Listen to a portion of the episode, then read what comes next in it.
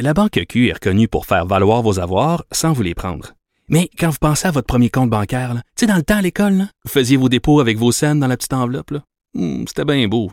Mais avec le temps, ce vieux compte-là vous a coûté des milliers de dollars en frais, puis vous ne faites pas une scène d'intérêt. Avec la Banque Q, vous obtenez des intérêts élevés et aucun frais sur vos services bancaires courants.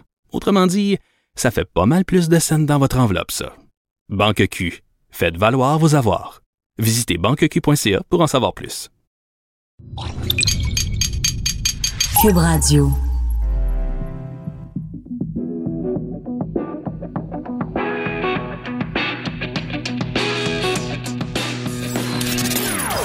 Des opinions bien à elle.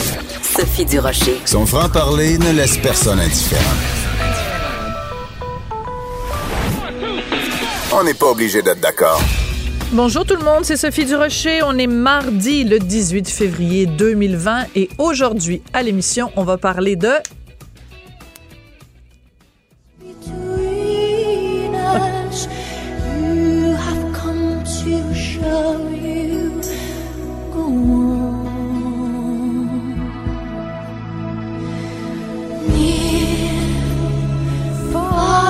Bon, je vous chanterai pas du Céline Dion, mais on va parler de Céline Dion. Ben, imaginez-vous donc que Céline, euh, qu'on aime bien, est au cœur d'une controverse depuis quelques semaines. C'est que l'été, cet été, euh, le 4 et 5 août, elle doit euh, être à Tel Aviv, Tel Aviv en Israël, et il y a une pétition qui circule sur Internet demandant ou exigeant de Céline qu'elle annule son concert en Israël. Pourquoi? Parce que euh, on, on argumente, on dit qu'Israël commet des graves violations des droits humains contre les Palestiniens.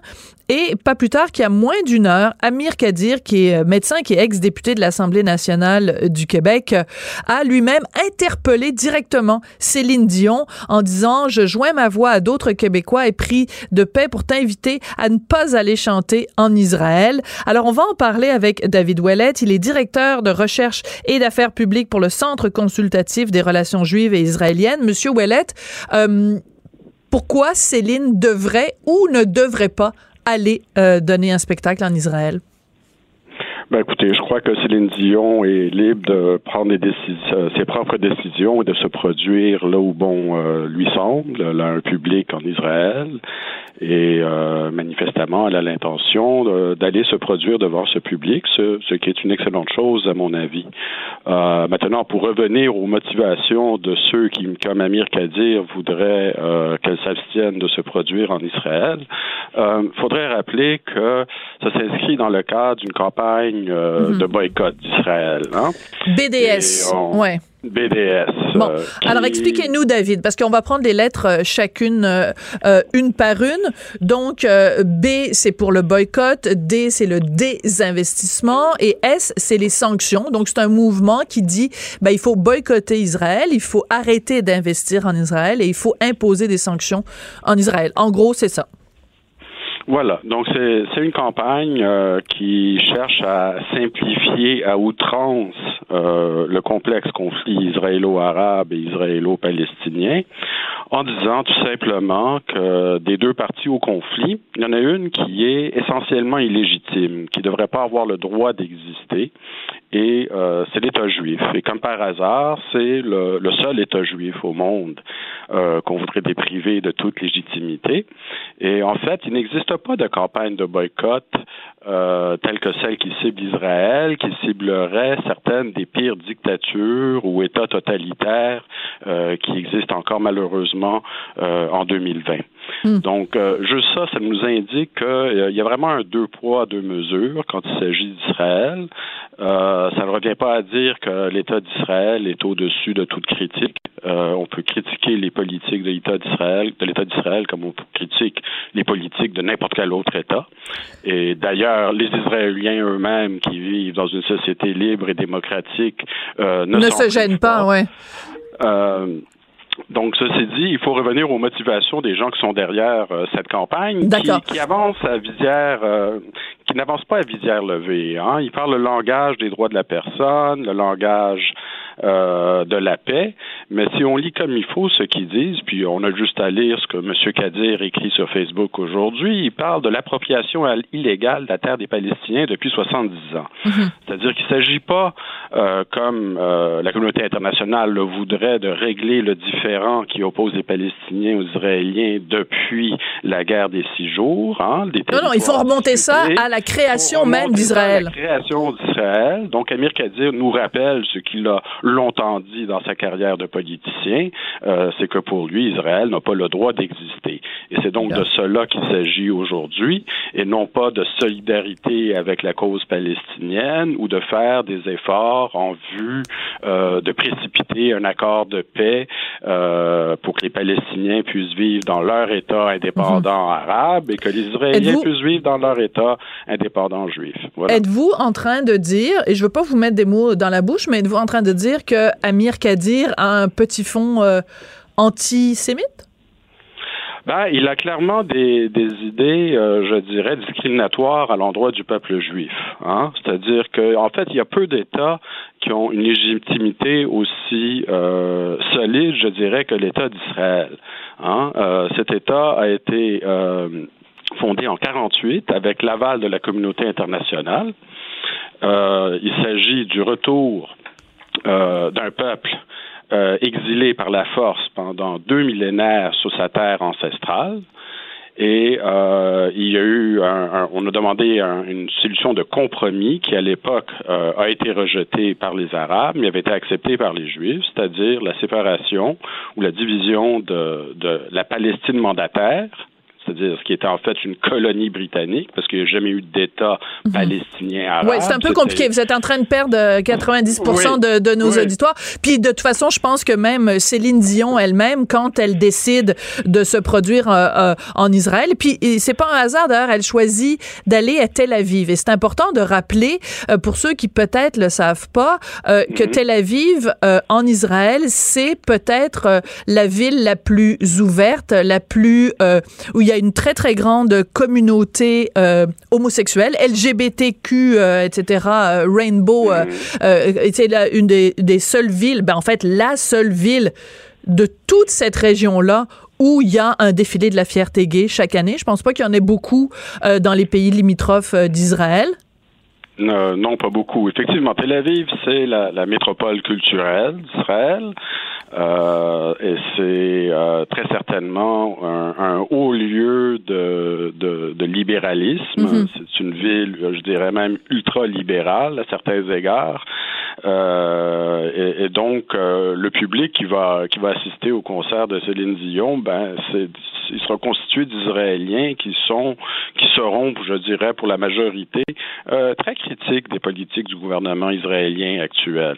Mais mais, mais tout ça est, est un peu La question à se poser, est-ce que est-ce que Céline Dion fait de la politique quand elle va se présenter dans une ville euh, quelque part dans le globe?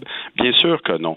Hein? Mm un, artiste qui va se présenter euh, en concert dans tel ou tel pays euh, ne cautionne les politiques du pays dans lequel euh, il se présente. À oui, mais en même temps, son but explicite. Oui, mais en même temps, David, je vous apporterai l'argument suivant. Par exemple, le Cirque du Soleil, il y a peut-être un an ou deux, puis je, je mes dates sont peut-être pas exactes, ça avait fait un spectacle privé en Arabie Saoudite pour célébrer, je sais pas trop quel événement, je pense que c'était la fête nationale de, de l'Émirat. Or, on sait qu'en Arabie Saoudite, ben, je veux dire, premièrement, c'est pas une démocratie, et deuxièmement, il y a des violations constantes des droits de la personne, et en particulier des droits de la femme. Donc, il y a beaucoup de gens dont moi, qui s'était opposé, qui avait dit à ce moment-là, qu'est-ce que le Cirque du Soleil a à faire d'aller dans ce pays-là et de fermer les yeux sur les exactions qui sont commises. Donc, on peut pas dire, ben, un artiste, il se présente quelque part, puis on oublie quelle est la situation. Il y a aussi ça qu'il faut considérer. Écoutez, c'est une manière de, voir les choses, mais moi je vous dirais que, à moins qu'il s'agisse d'artistes engagés politiquement, euh, ce serait, euh, il serait erroné d'imputer euh, un message politique au choix de lieu de représentation d'un artiste euh, qui est tout à fait apolitique, comme dans le cas de Céline Dion. Donc, en fait, on, ce qu'on essaie de faire, c'est de manipuler Céline Dion, parce que c'est une artiste de, de, grand, de grande renommée internationale, euh, pour mousser cette cause illégitime, de mon point de vue, euh, de boycott d'Israël. C'est de, de ça dont il retourne. Puis évidemment, on peut pas comparer euh, un État démocratique avec un, un, un, système judiciaire indépendant et robuste comme celui d'Israël à des euh, pétromonarchies de la région. Non, mais je faisais pas une comparaison euh, bébête. Non, non mais, pour, mais, mais, pour, faire la distinction entre l'exemple. Mais je comprends.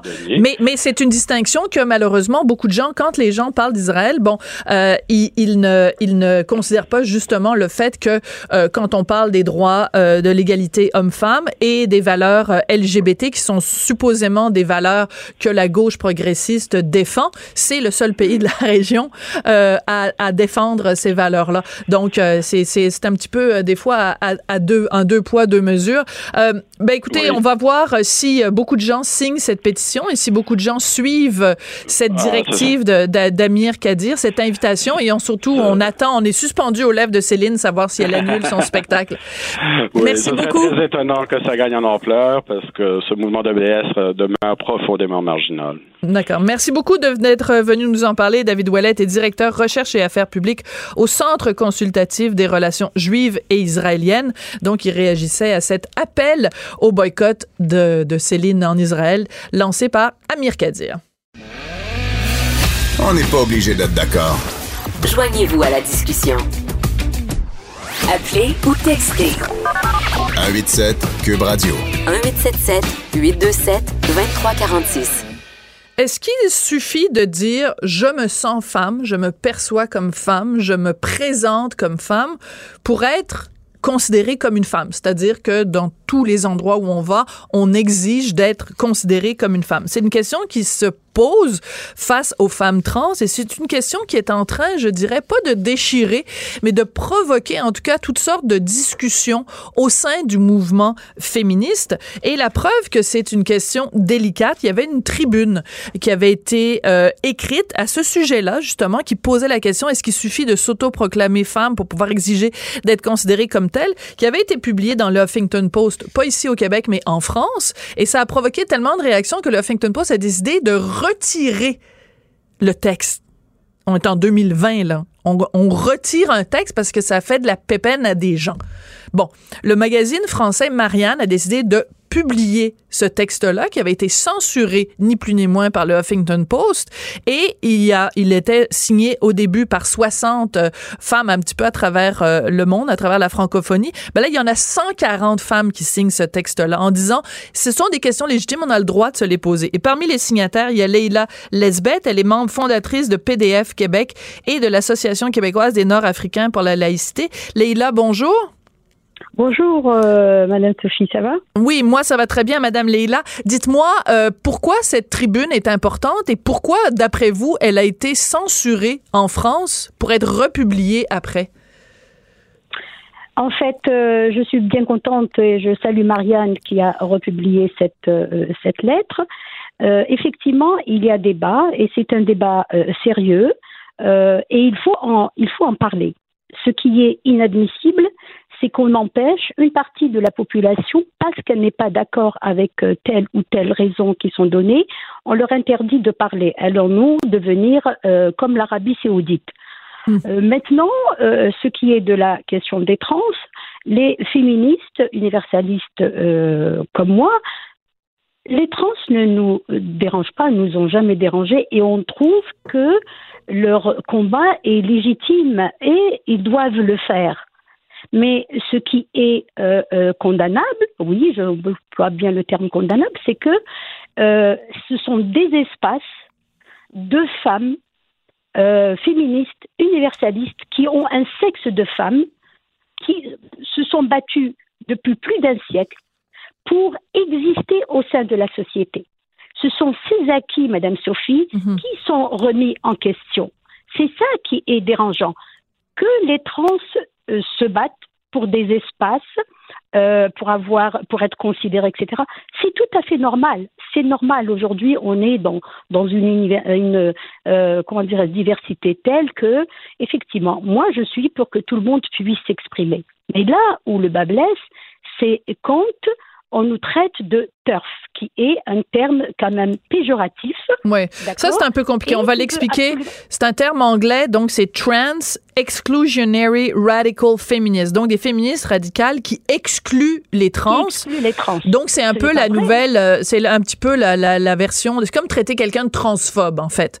Exactement. Alors êtes-vous transphobe, Leïla? Est-ce que les signataires de cette lettre-là sont des sont des personnes transphobes? Alors euh, euh, revenons revenons à la base. Euh, quel- une femme trans, donc euh, quelqu'un qui est né dans un corps d'homme et qui a fait une transition et qui euh, maintenant vit sa vie comme comme femme.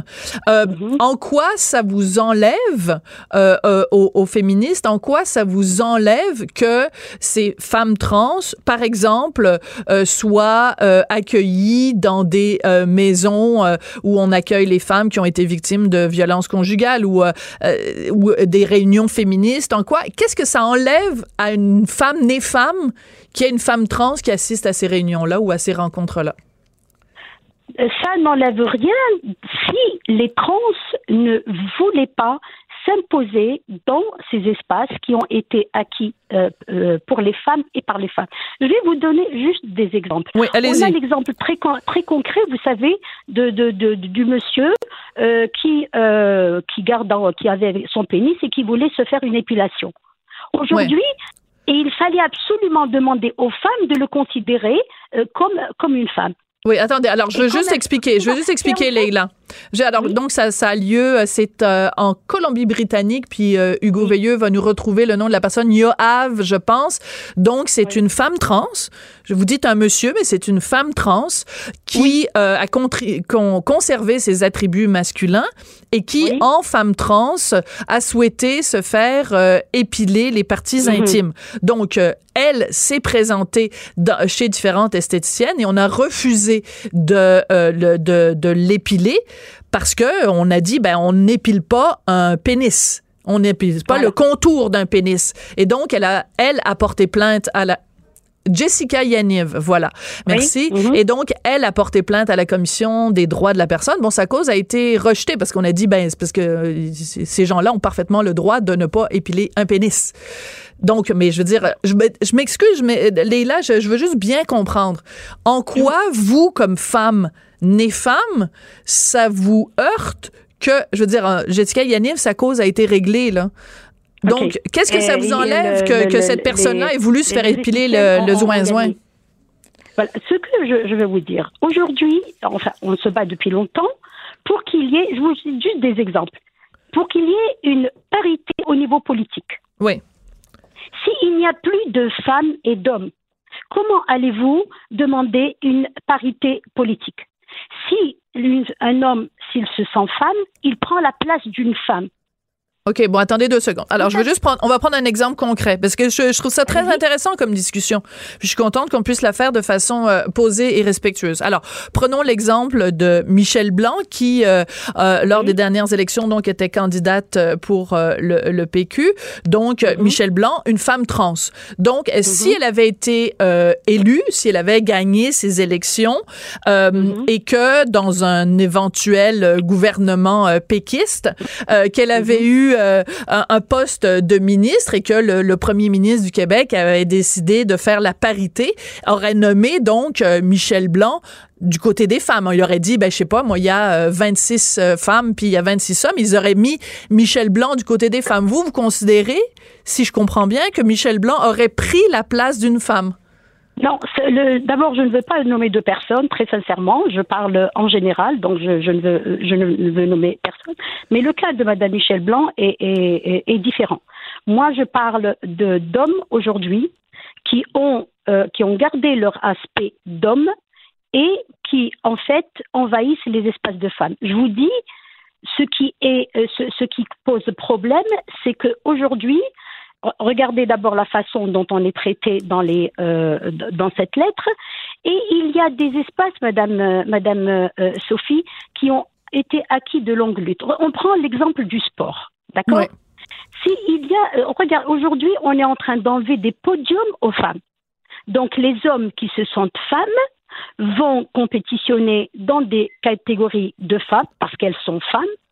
Mais vous savez, le corps ne change pas. Mhm. Euh, au niveau euh, musculaire, au niveau structure euh, osseuse, les hommes sont plus forts. Mhm. Et on a vu dernièrement, je pense que c'était en Afrique du Sud, où il y avait, il n'y avait pas de femmes dans la catégorie femmes, il n'y avait pas de femmes avec un sexe de femme qui avait, qui a eu le- une des trois médailles. Donc c'est la façon, c'est pas le, c'est pas le fait qu'on est contre les- les trans, c'est le fait aujourd'hui que le- les femmes vont disparaître. Si on prend par exemple le cas de la loi C16, si vous lisez la loi C16, le terme femme n'existe pas. Oui, alors il faut expliquer c'est quoi la loi de C16. Expli- faudrait- Expliquez-nous, c'est une loi fédérale? C'est une loi fédérale en fait qui parle effectivement de euh, des, des problèmes, régler en fait des problèmes au niveau de femmes, les prendre en considération, etc. Mais quand vous on ne parle que de genre. Et tous ces problèmes dont je vous parle, que ce soit au niveau de, de- du, du sport, que ce soit au niveau des centres de femmes, si vous lisez le discours qu'a fait euh, Madame euh, Murphy, vous savez, Megan Murphy à, à, à Toronto, Mhm. tout est très bien expliqué euh, dans sa lettre. Et donc, ce sont des espaces, aujourd'hui dans les maisons, femmes, par exemple, de femmes battues. Quand les trans rentrent là- là-dedans, et souvent, ce sont des repris euh, des agresseurs sexuels. D'accord? Et ils sont récidivistes. Et ils vont dans ces centres de femmes où les femmes qui sont fragilisées, parce que pour être Mm. dans un centre de femmes battues ou de femmes ayant des problèmes de, de, de, de comment dirais-je, de drogue ou autre, c'est que vraiment on est fragile. Et là, elles ne sont même plus en sécurité parce qu'elles se font agresser par des hommes. Bon, il y a eu, savez, y a eu un cas, il y a eu un cas. Il faut au pas, Leïla, Leïla, je trouve ça Oui. très intéressant comme discussion, mais il faut pas non plus généraliser. C'est-à-dire qu'il y a eu, je je ne pense. pas. Non, mais c'est-à-dire qu'il y a eu, je pense, un. Cas. Il y a eu un cas. Il faut pas dire non plus que non, toutes les personnes. Un cas. Non, ce n'est pas un cas. Ce sont des cas qui sont en train de se multiplier à travers la planète. Et c'est pour ça, justement, que les femmes aujourd'hui se disent nous voulons continuer à avoir notre espace. D'accord. Moi, regarde, alors- je prends le cas des vestiaires, Madame Sophie. Ouais. D'accord? Moi, je vais très souvent euh, euh, des cas de très très terre à terre hein, que nous vivons tous les jours. Moi, j'adore le spa et je vais au spa. Je m'excuse. Je m'excuse. Je ne vais pas. Je, je, je me sentirai gênée. Je serai obligée de quitter le vestiaire si des hommes se sentant femmes se mettent nus devant moi. Ni ma, ma culture ne me, ne me le permet pas. La façon dont j'ai été. Oui, mais alors vous euh, faites quoi? Mes principes. Alors vous faites quoi? Parce que là, ça se la question se pose à l'inverse aussi. mais moi, je dis, il faut créer des espaces pour ces personnes. Donc, il faut faire un spa pour les hommes, un spa pour les femmes, un Pas spa pour les je femmes transgenres, puis un Non, spa non, pour les hommes transgenres. Madame Sophie, Madame Sophie, je parle des vestiaires, je ne parle pas, je ne parle pas. Dans, dans le bassin, je me trouve avec des hommes. Je me trouve avec des hommes, je ne sais même pas s'ils sont trans ou Ok. s'ils- Ils ne le sont pas, ça ne m'intéresse pas. Mais quand je me déshabille, j'ai bien envie de ne pas me déshabiller devant n'importe qui, devant une personne qui me gênerait, et je n'ai pas envie de voir quelque chose qui. c'est- tout. C'est-à-dire, pourquoi les, les besoins des uns doivent-ils, euh, comment dirais-je, sacrifier Mhm. euh, euh, les les besoins des autres? Ben écoutez, c'est une discussion qu'on va continuer à avoir. C'est sûr que ça se règle pas en claquant des doigts. Euh, donc j'invite, j'invite tout le monde à se faire une tête parce que l'émission s'appelle On n'est pas obligé d'être d'accord. Donc vous pouvez être d'accord ou pas avec euh, Leïla et avec les 140 euh, signataires de cette lettre. Donc vous allez retrouver ça euh, sur le site du magazine français Marianne. La question est lancée. Est-ce qu'il suffit de s'auto-proclamer femme pour pouvoir exiger d'être considérée comme telle? En tout cas, la discussion est lancée. On risque de continuer à en parler. Merci beaucoup, savez, Leïla il y a- Lesbeth. Voilà. Mais il y a aussi la maternité, Madame Sophie. Hein. Oui, non, mais c'est ça, parce qu'on peut plus dire ma, une maman beaucoup maintenant. Il y a- Oui. c'est- bon d'en parler. Ce qui n'est pas bon, par contre. Oui, Leïla, c'est la fin de c'est la fin de l'entrevue. Je suis désolée, c'est tout le temps qu'on a. Merci beaucoup. Leïla. Leïla Lesbeth, qui est membre fondatrice de PDF Québec. La Banque Q est reconnue pour faire valoir vos avoirs sans vous les prendre. Mais quand vous pensez à votre premier compte bancaire, tu sais, dans le temps à l'école, vous faisiez vos dépôts avec vos scènes dans la petite enveloppe. Hmm, C'était bien beau. Mais avec le temps, ce vieux compte-là vous a coûté des milliers de dollars en frais, puis vous ne faites pas une scène d'intérêt. Avec la Banque Q, vous obtenez des intérêts élevés et aucun frais sur vos services bancaires courants. Autrement dit, Ça fait pas mal plus de scènes dans votre enveloppe, ça. Banque Q. Faites valoir vos avoirs. Visitez banqueq.ca pour en savoir plus.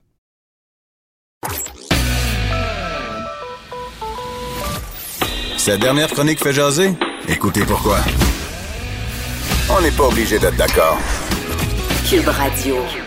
Il s'est donné pour but dans la vie de nous faire euh, retomber en amour peut-être avec la musique classique et en particulier avec celle de, de- du compositeur québécois André Mathieu. C'est Alain Lefebvre qui est au bout de la ligne euh, en Grèce, si je me trompe pas. Bonjour Alain. Bonjour Sophie. Tu es en Grèce en ce moment? Je viens d'arriver. Ça fait un mois et demi que je suis en tournée en Amérique du Nord. Je suis en Grèce pour euh, deux semaines et je retourne encore en Amérique du Nord pendant presque un mois. Alors c'est c'est beaucoup de décalage horaire, beaucoup beaucoup. Oui, mais t'es très gentil d'avoir pris un petit peu de temps pour venir euh, nous parler. Alors écoute, on va parler évidemment de musique euh, aujourd'hui. Tu sors cet album donc euh, avec Hélène Mercier, André Mathieu, Concerto de Québec et œuvre pour deux pianos, disponible depuis le 14 février. Est-ce que tu dirais qu'au Québec, les gens apprécient à sa juste valeur l'œuvre du compositeur québécois André Mathieu? Écoute, une entrevue avec toi ne sera jamais, toi et moi, une entrevue ordinaire, puisque nous avons un passé euh, euh, de, plus d'une décennie. Et euh, j'ai un respect pour ce que tu es et ce que tu deviens, ce que tu deviendras. Alors, je veux te répondre de manière profondément sincère, parce que je pense que la vie va vite. Le, public, le public au Québec est de plus en plus euh, touchant, touché, ému, et convaincu de la du travail modeste que j'ai fait, mais que je fais encore. Ceci étant dit, on a encore des rats euh, qui travaillent au Québec, qui ont des euh, tribunes, surtout dans les journaux, il en reste plus beaucoup d'ailleurs, qui eux sont comme des rappels nauséabonds d'un anti-québécois profond, c'est-à-dire que le Québec n'a pas le droit d'avoir accès à des génies. Alors euh, ça, c'est sûr que pour moi, c'est une euh, c'est une constatation un petit peu bizarre, dans le sens que aujourd'hui, à l'heure où je te parle, je peux te donner pas nécessairement un scoop, parce que c'est un peu con de dire ça, mais je peux te dire quand même que le disque vient d'être euh, dans les radios classiques européennes élu meilleure sortie euh, de la semaine sur Ah. des centaines sur des centaines de disques. Ça vient juste juste d'arriver. Ben, félicitations à toi et à Hélène. Oui, il y a tellement de ventes. On parle de musique classique et on sait très bien que c'est pas facile que Oui, bien sûr. Wa- Warner est presque en rupture de stock. Huh. Mais on a encore des pauvres pauvres types qui connaissent absolument rien en musique, qui sont capables dans les journaux d'écrire des insignifiances. Mais enfin, ils prouvent leur insignifiance. Ils prouvent surtout leur euh, inculture et leur bêtise.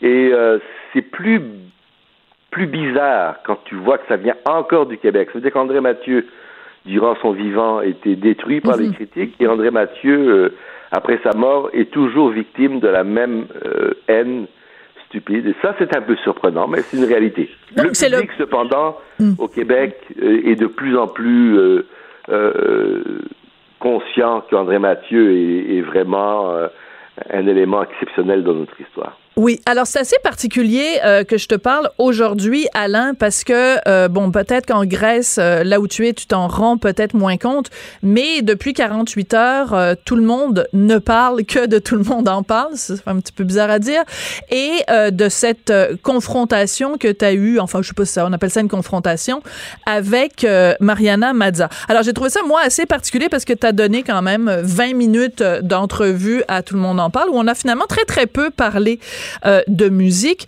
Mais je veux juste te lire quelque chose que Mariana Mazza vient d'écrire, mais il y a 20 minutes, sur sa page Facebook, OK? Parce que c'est important euh, pour toi. Euh, Mariana, donc, a dit que cette nuit, elle a fait une crise d'angoisse parce que sa mère l'a appelée pour lui dire que- qu'elle était fière de- de- d'elle et qu'elle l'aimait, mais qu'elle n'était pas toujours d'accord avec sa façon de s'exprimer ou sa façon de faire de l'humour. Et c'est surtout que depuis euh, son passage à Tout le monde en parle, Mariana reçoit plein de messages de haine les gens lui reprochent beaucoup ce qu'elle a dit à Guy Lafleur, mais ce qu'elle t'a dit à toi aussi. Et euh, elle prend la peine de spécifier, puis je veux t'entendre là-dessus, elle prend la peine de spécifier, Mariana Mazza, elle dit, euh, euh, après l'émission, après le tournage, Alain Lefebvre m'a quasiment demandé en mariage. Donc, est-ce que tu peux nous éclairer un petit peu sur ce qui s'est passé, comment toi t'as réagi, et est-ce que tu en tiens rigueur à Mariana Mazza? Pas du tout, pas du tout. Écoute, euh, l'émission a eu lieu.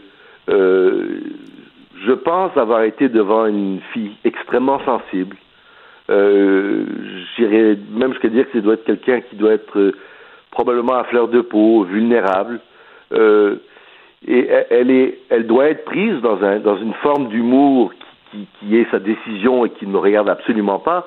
Et c'est sûr et certain qu'en début d'entrevue, de, alors que je devais parler de Mathieu, et là tu as raison, euh, elle m'a lancé une affaire comme, comme quoi j'étais débile, enfin, et plusieurs autres choses. Bon, mais non, je pense que c'est c'est pas correct de, de je sais pas, j'ai pas bien suivi, mais je, moi je lui en tiens pas du tout, du tout rigueur, et j'espère qu'elle entendra cette entrevue. Euh, je suis je suis certain que c'est une fille qui a énormément de talent. Bon, c'est sûr et certain, bon, que le, le, le langage et, et les choses qu'elle prône c'est peut-être pas tout à fait ma tasse de thé à moi. Hein.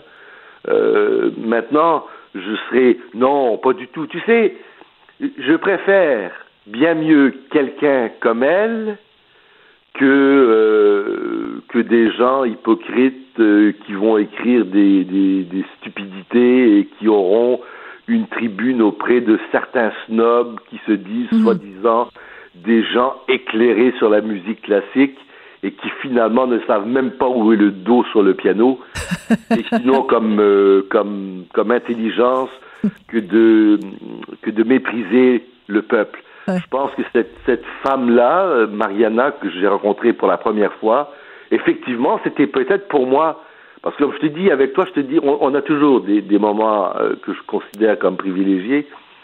Euh, au début, c'était déstabilisant parce que bon, en début d'entrevue, qu'elle me dise que j'ai été débile, j'aurais pu être totalement déstabilisé, mais j'ai pas senti, mais peut-être que je suis niaiseux moi-même là, j'ai pas senti de sa part. Euh, Il n'y avait euh, pas de méchanceté dans ce qu'elle te disait?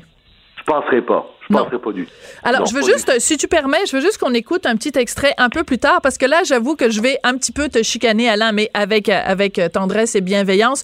Donc, c'est euh, la partie où tu as euh, commencé à parler du Super Bowl. Donc, on écoute un petit extrait, tout le monde en parle dimanche dernier. Vous savez, au Super Bowl, là, la mi-temps, je l'ai vu, moi, parce que je, je, je savais que tu étais là. je l'ai vu. Mais est-ce que j'ai le droit de te dire que la mi-temps, je l'ai trouvé cheap, mais écœurant. Je trouvais que de filles voir deux filles de pole dancing faire des tunes niaiseuses. C'est des de danses latines. Ça fait partie de la, Les la- danses la culture latine. pas.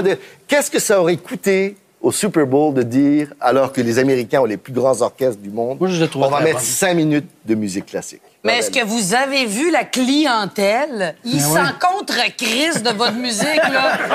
C'est une réelle- Alors, écoute, euh, même si je suis pas d'accord avec la façon dont elle l'a dit, je pense que d'une certaine façon, Mariana Mazza a raison.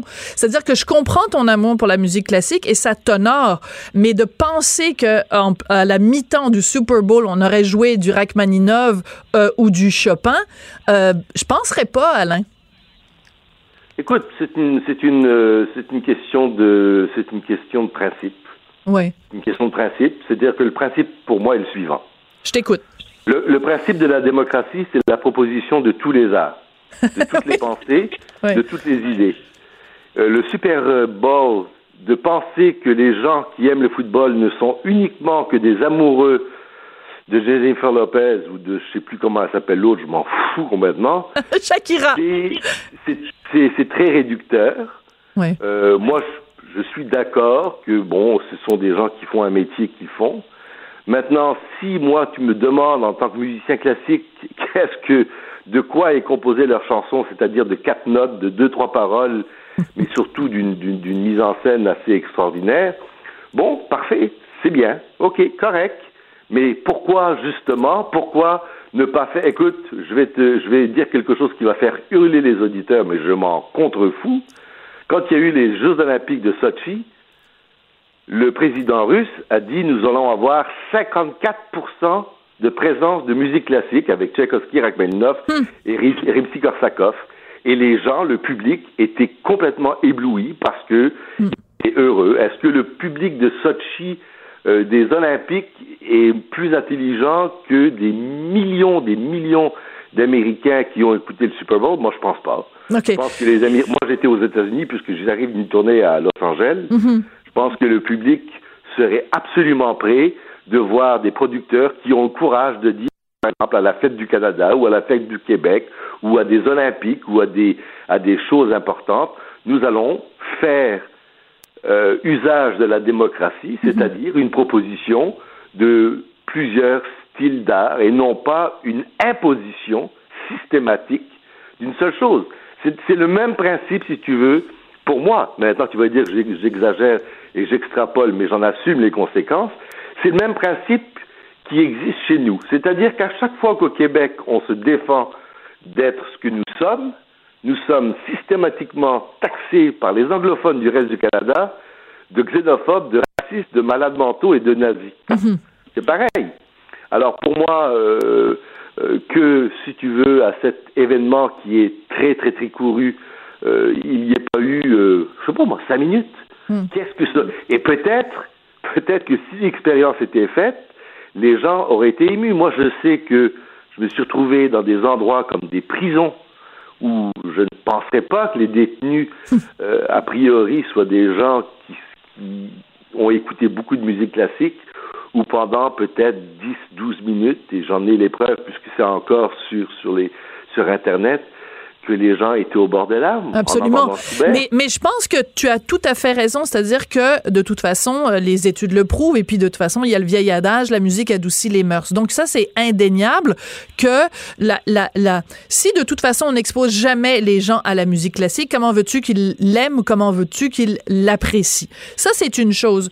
La seule chose que je te, que je te dirais, Alain, et euh, c'est que quand tu, tu, tu lèves le nez, euh, toi qui es vraiment quelqu'un qui a justement le potentiel de nous faire aimer et de faire découvrir la musique classique à ceux qui la connaissent pas ou qui l'apprécient pas, quand tu lèves le nez de façon peut-être un peu méprisante vers euh, envers la mi-temps du Super Bowl, je pense que tu d'une certaine façon peut-être tu desserres la cause.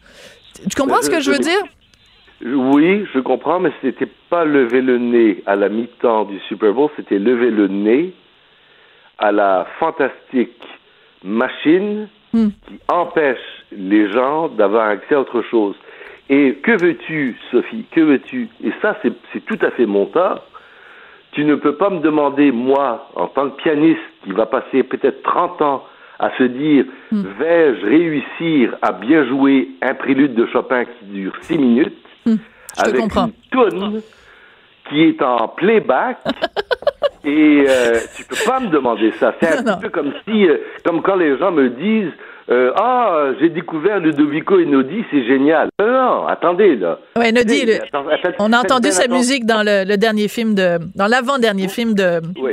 Xavier Dolan. Non, mais c'est comme si on demandait. bien, bien attention, c'est que si tu si tu continues, enfin, je ne te parle pas à toi là, Oui, je oui. parle globalement. Un Si tu on générique. continue, si tu veux, à mélanger les genres et à faire en sorte que les gens ne soient plus capables de voir les différences entre Harry Potter et Shakespeare, entre le Requiem de Mozart et une tune de Jennifer Lopez, ben à ce moment-là, ne soyons pas surpris que finalement les gens aient de plus en plus de mal à voter et qu'on se retrouve avec les politiciens qu'on a qui sont en général relativement extraordinairement déplorables. OK, c'est bon. Hey, écoute, est-ce qu'on écoute un petit peu de justement de grande de grande musique Alors, euh, écoute, c'est absolument fascinant sur cet album. Donc, on retrouve euh, des des œuvres que André Mathieu a composées alors qu'il avait. Attends, je vais pas le dire, d'accord? On va l'écouter.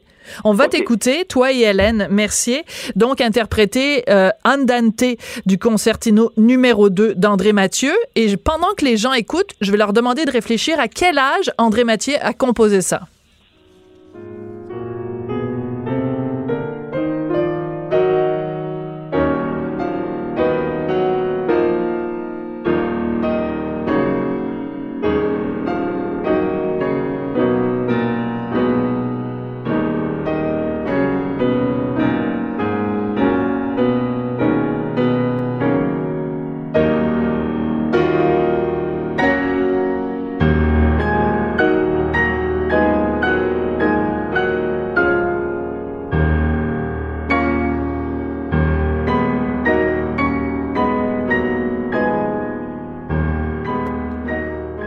Alors, la réponse est à toi, Alain Lefebvre. Cinq ans et demi. Cinq ans et demi. Moi, mon fils, à cinq ans et demi, il jouait à la pâte à modeler, puis il taponnait sur son iPad. Il composait pas des œuvres magistrales comme celle-là. C'est quand même impressionnant. Je veux dire, c'est... c'est... C'est-à-dire que c'est là, si tu veux, et euh, c'est là où il y a quelque chose que personne aujourd'hui peut expliquer. Et justement, c'est pour ça aussi qu'en Europe, il y a un engouement pour ce disque spécial parce que, bon, il ouvre. euh, Warner Classic est quand même une grosse compagnie. C'est que même si Mozart composait au même âge que Mathieu, dans la musique de Mozart de l'âge de 5 ans, c'est une musique qui est géniale, mais quand, et qui est enfantine. Et ce que nous venons d'entendre, c'est une musique qui est géniale, mais qui est dramatiquement euh, adulte. C'est-à-dire que c'est un enfant de 5 ans et demi qui écrit de manière... Écoute, quand il a joué ça à New York, les gens sont tombés par terre. Quand il a joué ça à Paris, Émile Villermoz, le grand critique du Figaro, était en larmes. Dire, les gens étaient complètement... C'est pour ça que le phénomène Mathieu n'a pas été pour moi un phénomène facile, puisqu'il y a... Ça a été une, une longue lutte, mais ça, c'est pas grave. Mais c'est la reconnaissance que c'est quelque chose qui n'est probablement jamais arrivé dans l'histoire de la musique au monde. Ouais, assez Nous avons un enfant qui compose à 5 ans et demi. Bien sûr, il y en a beaucoup, mais qui compose des choses aussi dramatiques, aussi profondes et aussi poignantes. Personne ne peut expliquer comment il a pu faire ça. Et en effet, je pense que ça aurait pu faire pleurer quelques euh, joueurs de euh, football américain au Super Bowl. Euh, Alain, c'est toujours un plaisir euh, de te parler. Je rappelle le nom de l'album, André Mathieu, concerto, euh, en fait, André Mathieu, concerto de Québec et œuvre pour deux pianos avec Alain Lefebvre et Hélène Mercier. Comment on dit au revoir euh, en grec? Euh, je sais même pas. Ben là, franchement, depuis le temps que tu as une maison là. OK, ben tu me le diras la prochaine fois. Merci beaucoup, Alain je, Lefebvre. je sais à peine parler anglais, tu t'imagines, hein? Alors tu vois un peu mon style. Ouais, tu demanderas à quelqu'un d'autre de dire comment on dit au revoir. Allez, salut mon ami, bye. T'embrasse, bye. La Banque Q est reconnue pour faire valoir vos avoirs sans vous les prendre. Mais quand vous pensez à votre premier compte bancaire, là, tu sais, dans le temps à l'école, là, vous faisiez vos dépôts avec vos scènes dans la petite enveloppe. là. Hmm, C'était bien beau. Mais avec le temps, à ce vieux compte-là vous a coûté des milliers de dollars en frais, puis vous ne faites pas une scène d'intérêt. Avec la Banque Q, vous obtenez des intérêts élevés et aucun frais sur vos services bancaires courants. Autrement dit, ça fait pas mal plus de scènes dans votre enveloppe, ça. Banque Q. Faites valoir vos avoirs. Visitez banqueq.ca pour en savoir plus. Tout le monde a droit à son opinion. Elle requestionne, elle analyse, elle propose des solutions. Sophie Durocher. On n'est pas obligé d'être d'accord. Alors, la, nouvelle vous a sûrement fait sursauter, vous aussi. On apprend dans le journal de ce matin qu'un médecin spécialiste a réussi à réclamer 54 000 en une semaine. C'est c'est plus que le salaire moyen pour une année au Québec. 54 000 en une semaine pour avoir surveillé un appareil d'oxygénation d'un seul patient. En plus, il était même payé pendant qu'il dormait. C'est, moi, j'aimerais savoir une job comme ça. Tu sais, je suis payé pendant que je dors. En tout cas, bref, on va avoir la réaction à tout ça de Maître Paul Brunet. Il est président du Conseil pour la protection des malades. Monsieur Brunet, bonjour. Bonjour Sophie. Quand vous avez vu ça dans le journal ce matin, avez-vous renversé votre tasse de café? Avez-vous lancé quelques mots d'église? Il y en a eu quelques autres avant ça, hein, la jaquette, l'assiduité. Euh, tu sais, on n'arrêtera pas la créativité et surtout, euh, comment dirais-je, tu sais, quand des médecins négocient entre eux pour eux et par eux, comme ce fut le cas pour la dernière négociation, ben c'est à des énormités comme ça qu'on en arrive. Et là, on nous dit qu'on est en train de réformer tout ça, mais ça prend un temps fou, ça prend des années, c'est long. Ça dit que c'est euh, oui, c'est long pour euh, pour changer d'affaires, mais c'est moins long pour collecter, hein? Ouais, c'est ça. Pour collecter, là, c'est drôle, ça, ça va très vite. Ce qui est vraiment euh, troublant dans cette euh, information donc qui a été mise à jour par euh, le journal, c'est que euh, donc le, le- le médecin en question, qui est anesthésiste, qui est au centre universitaire de santé McGill, ben il a parfaitement respecté les règles. Il y a pas, c'est pas, il y a pas, il y a pas d'entourloupette là. Il s'est basé sur le code. Et ce qui est particulier, moi, c'est vraiment ça qui m'est m'est rentré dans le corps, c'est que euh, donc on prévoit que c'est payé, je pense, c'est 34 dollars du quart d'heure ou quelque chose comme ça, mais que si on commence à euh, administrer de l'oxygène à un patient, euh, que ça, si on commence à l'administrer pendant la nuit, on est payé 150 plus cher. Excusez-moi, je ris, mais je devrais pleurer là. Ben c'est oui. décourageant là. Ben oui, mais Sophie, quand, je le répète, quand c'est aussi incestueux que ce qui s'est passé dans ces négos-là, malgré les cris euh, qu'on a lancés avec vous, les médias, Ouais. Pour asseoir d'autres mondes que des médecins, ben c'est ça qui arrive. Et je, j'espère que le nouveau gouvernement va comprendre que si il se laisse entourlouper, bon, Mme McCann n'est pas médecin, est-ce que ça va faire une différence? J'espère, mais la meilleure façon de, de- de s'assurer qu'on n'arrivera pas à des, des scandales comme ça, parce que c'est scandaleux l'argent du public qui sert à ça, c'est d'asseoir un représentant des patients Hmm. au négo. Si on commence à faire ça, on va peut-être sentir une petite gêne au sein des gens qui proposent des affaires aussi scandaleuses que ça. Ça, vous le demandez? Est-ce que vous avez bon espoir de l'obtenir? Ah, bon, on l'a demandé sous le gouvernement euh, des libéraux et on nous l'a refusé. Oui, mais Ah, avec le, mais avec le gouvernement euh, ca- caquiste. Ben, je pense que la ministre le sait. Euh, mais vous avez une, une bonne idée. On va, on, va, on va réécrire la lettre, on va l'adresser à la ministre. Ça prend l'air, ça prend de l'oxygénation, ça prend de la transparence dans ce niveau-là. Sinon, on va arriver encore à des scandales. Il devrait avoir honte d'avoir négocié ça. Toute cette gang-là, et là, je pèse mes mots pour rester, rester- respectueux.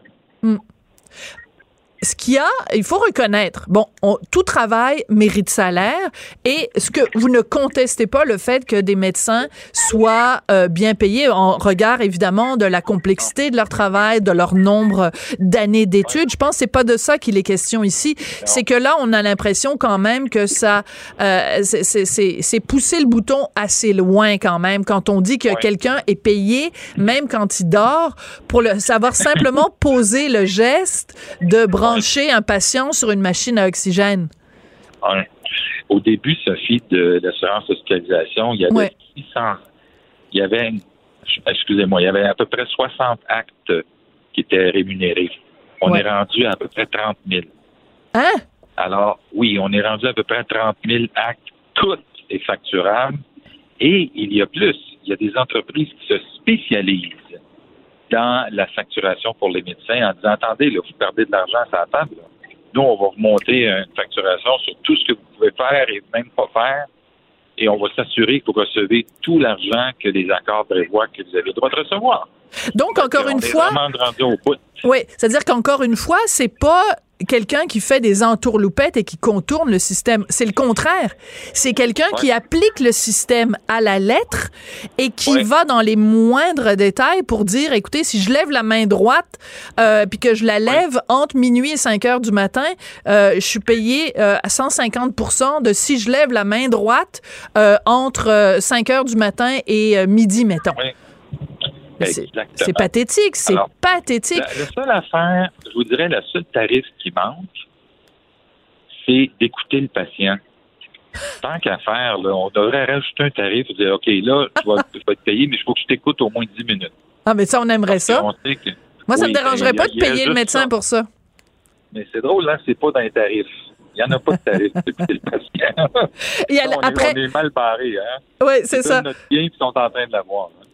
Oh, Ils veulent notre bien, sont en train de l'avoir. Vous avez le sens de la formule. Alors, il y a eu la prime jaquette, il y a eu euh, Oui. la prime euh, réunion, la prime ci, la prime ça. Là, la prime euh, Oui. euh, oxygène. Donc, vous, vous suggérez une prime euh, écoutez votre patient. Oui, je pense que tant qu'à faire, euh, tant qu'à se faire fourrer c'est une pression, on va faire quelque chose qui va au moins nous, euh, nous rapprocher du médecin et de ce qui nous préoccupe comme malades, parce qu'on sait que les études démontrent maintenant que le médecin, c'est pas long qu'il nous interrompt après quelques secondes Ouais. et il regarde plus souvent son écran que le patient. Euh, la, la ligne est mauvaise. Je tiens à spécifier que vous êtes sur l'autobus euh, entre euh, Montréal et Québec. Donc, je pense que la ligne a coupé. Je vous ai-tu entendu dire qu'on était en train de se faire euh, hum, hum, hum, par euh, les médecins? Le médecin écoute de moins en moins le patient, l'interrompt, et il ne regarde pas le patient, il regarde leur écran. Alors ça, c'est la modernité. Ouais. Euh, vous, vous êtes évidemment à la tête du Conseil pour la protection des malades.